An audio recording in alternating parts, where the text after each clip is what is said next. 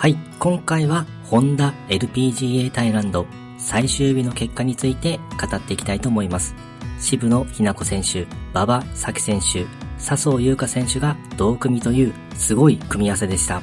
早速注目となる渋野日向子選手についてですが、71の1アンダー、通算10アンダーで27位タイとなりました。2番ホールでは少し長めのパットを沈めてバーディーが先行します。3番ホールでは短いパーパットがカップに弾かれてしまいボギーが出てしまいます。7番ホールパー5ではバンカーショットの3打目をうまく寄せてバーディー。8番ホールパー3ではティーショットでグリーンを捉えられずアプローチをうまく寄せたのですが短いパーパットが外れてしまいボギーに。前半はイーブンの36で折り返していきます。後半10番ホールパー5では3打目のバンカーショットをうまく寄せてバーディー。14番ホールでは2打目がグリーンオーバーし深いラフの中に難しいライだったのですがアプローチはショートしてしまい痛恨のボギーになってしまいます。ワンオンチャンスである15番ホールパー4では当たりが悪かったのかグリーンに届かずアプローチも寄せきれずでパーとなります。17番ホールでは3パットとなってしまいボギーに。最終18番ホールパー5では2打目がグリーン右側にそして3打目のアプローチはそのままカップインしてイーグルでフィニッシュとなりました。1イーグル、3バーディー、4ボギーというプレー内容でした。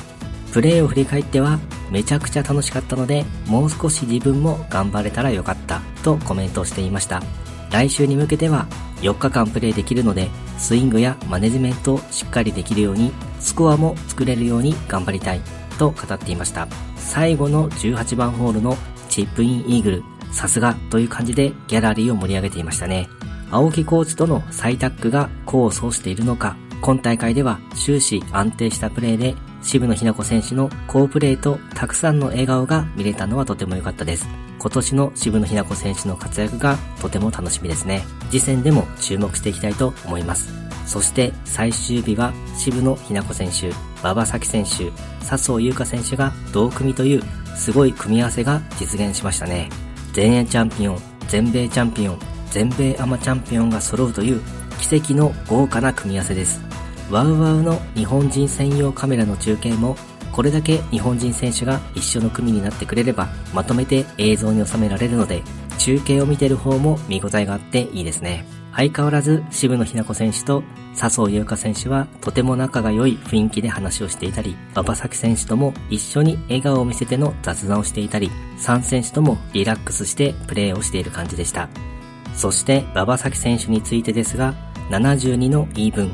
通算9アンダーで34位タイとなりました。1番ホールパー5では2打目をグリーン手前まで持っていき、アプローチで寄せてバーディー発進となります。4番ホールパー3ではティーショットがバンカーにつかまり、バンカーショットはうまく寄せたのですが、短めのパーパットを外してしまい、ボギーに。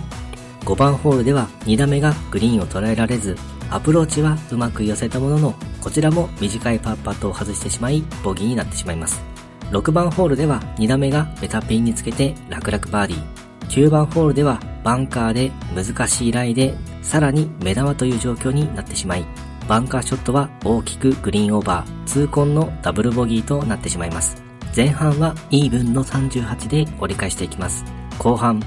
10番ホールパー5では3打目のアプローチをうまく寄せてバーディー。ワンオンチャンスである15番ホールパー4では惜しくもグリーンの左側に外してしまいますが、うまくアプローチを寄せてバーディー。4バーディー、2ボギー、1ダブルボギーというプレー内容でした。プレーを振り返ってはプレイ中の切り替えの仕方とかマネジメントがすごく勉強になった。とても楽しかったとコメントをしていました。今後に向けては LPGA ツアーに出させてもらって海外の試合の楽しさを感じたので私も LPGA に行けるように精一杯頑張りたいと思うと語っていました。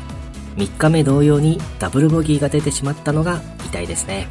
ただバンカーが目玉になりやすいという状況のようで目玉のバンカーショットに苦戦している場面が多かった印象です。まだアマチュアの選手となりますが、昨年全米アマを制して今年は様々な試合に出場していく予定なので、とても楽しみです。ちなみにローアマの行方なんですが、今大会アマチュア選手は馬場咲選手のみの出場で、さらには予選カットもないので、さすがにローアマの受賞はないのでしょうかね。このあたりどうなんでしょうか？ちょっと気になるところです。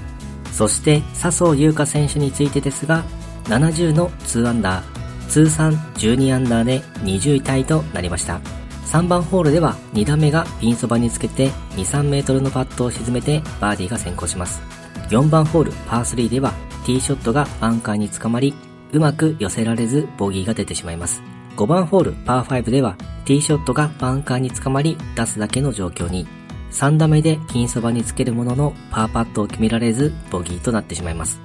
8番ホールパー3ではティーショットをピンそばにつけて2、3メートルのパットを沈めてバーディー。前半はイーブンの36で折り返していきます。後半、10番ホールパー5では2打目がベタピンで2オンに成功。イーグルで一気にスコアを伸ばしていきます。14番ホールではロングパットを沈めてバーディー。ワンオンチャンスである15番ホールパー4ではティーショットが少し右に出てしまい、グリーンに届かずだったのですが、アプローチはベタピンにつけてバーディー。16番ホールパー3ではティーショットがグリーンオーバー。アプローチがショートしてしまい、ボギーになってしまいます。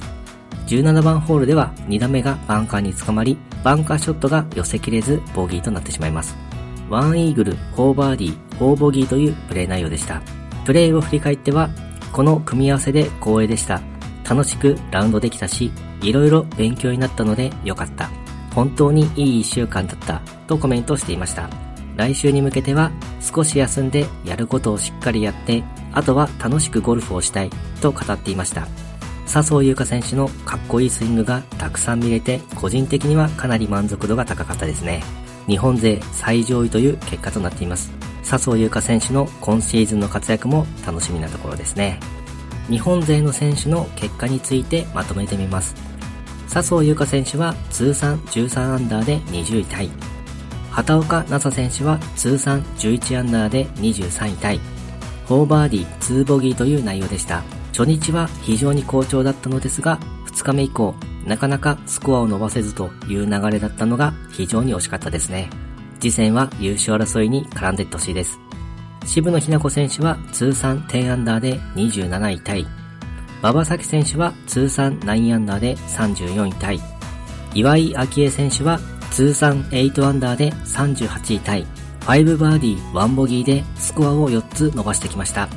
古江彩佳選手は通算5アンダーで49位タイ、5バーディーノーボギーで最終日スコアを5つ伸ばしてきました。初日からスコアを伸ばしてくるプレーが見たかったですね。次戦に期待したいと思います。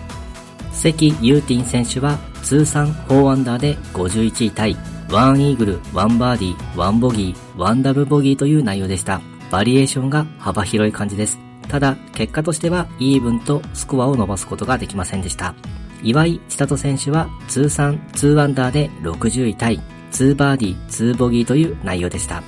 はい、今回はホンダ LPGA タイランド最終日の結果について語ってみました。今回もゴルフの話がたくさんできて大満足です。それではまた。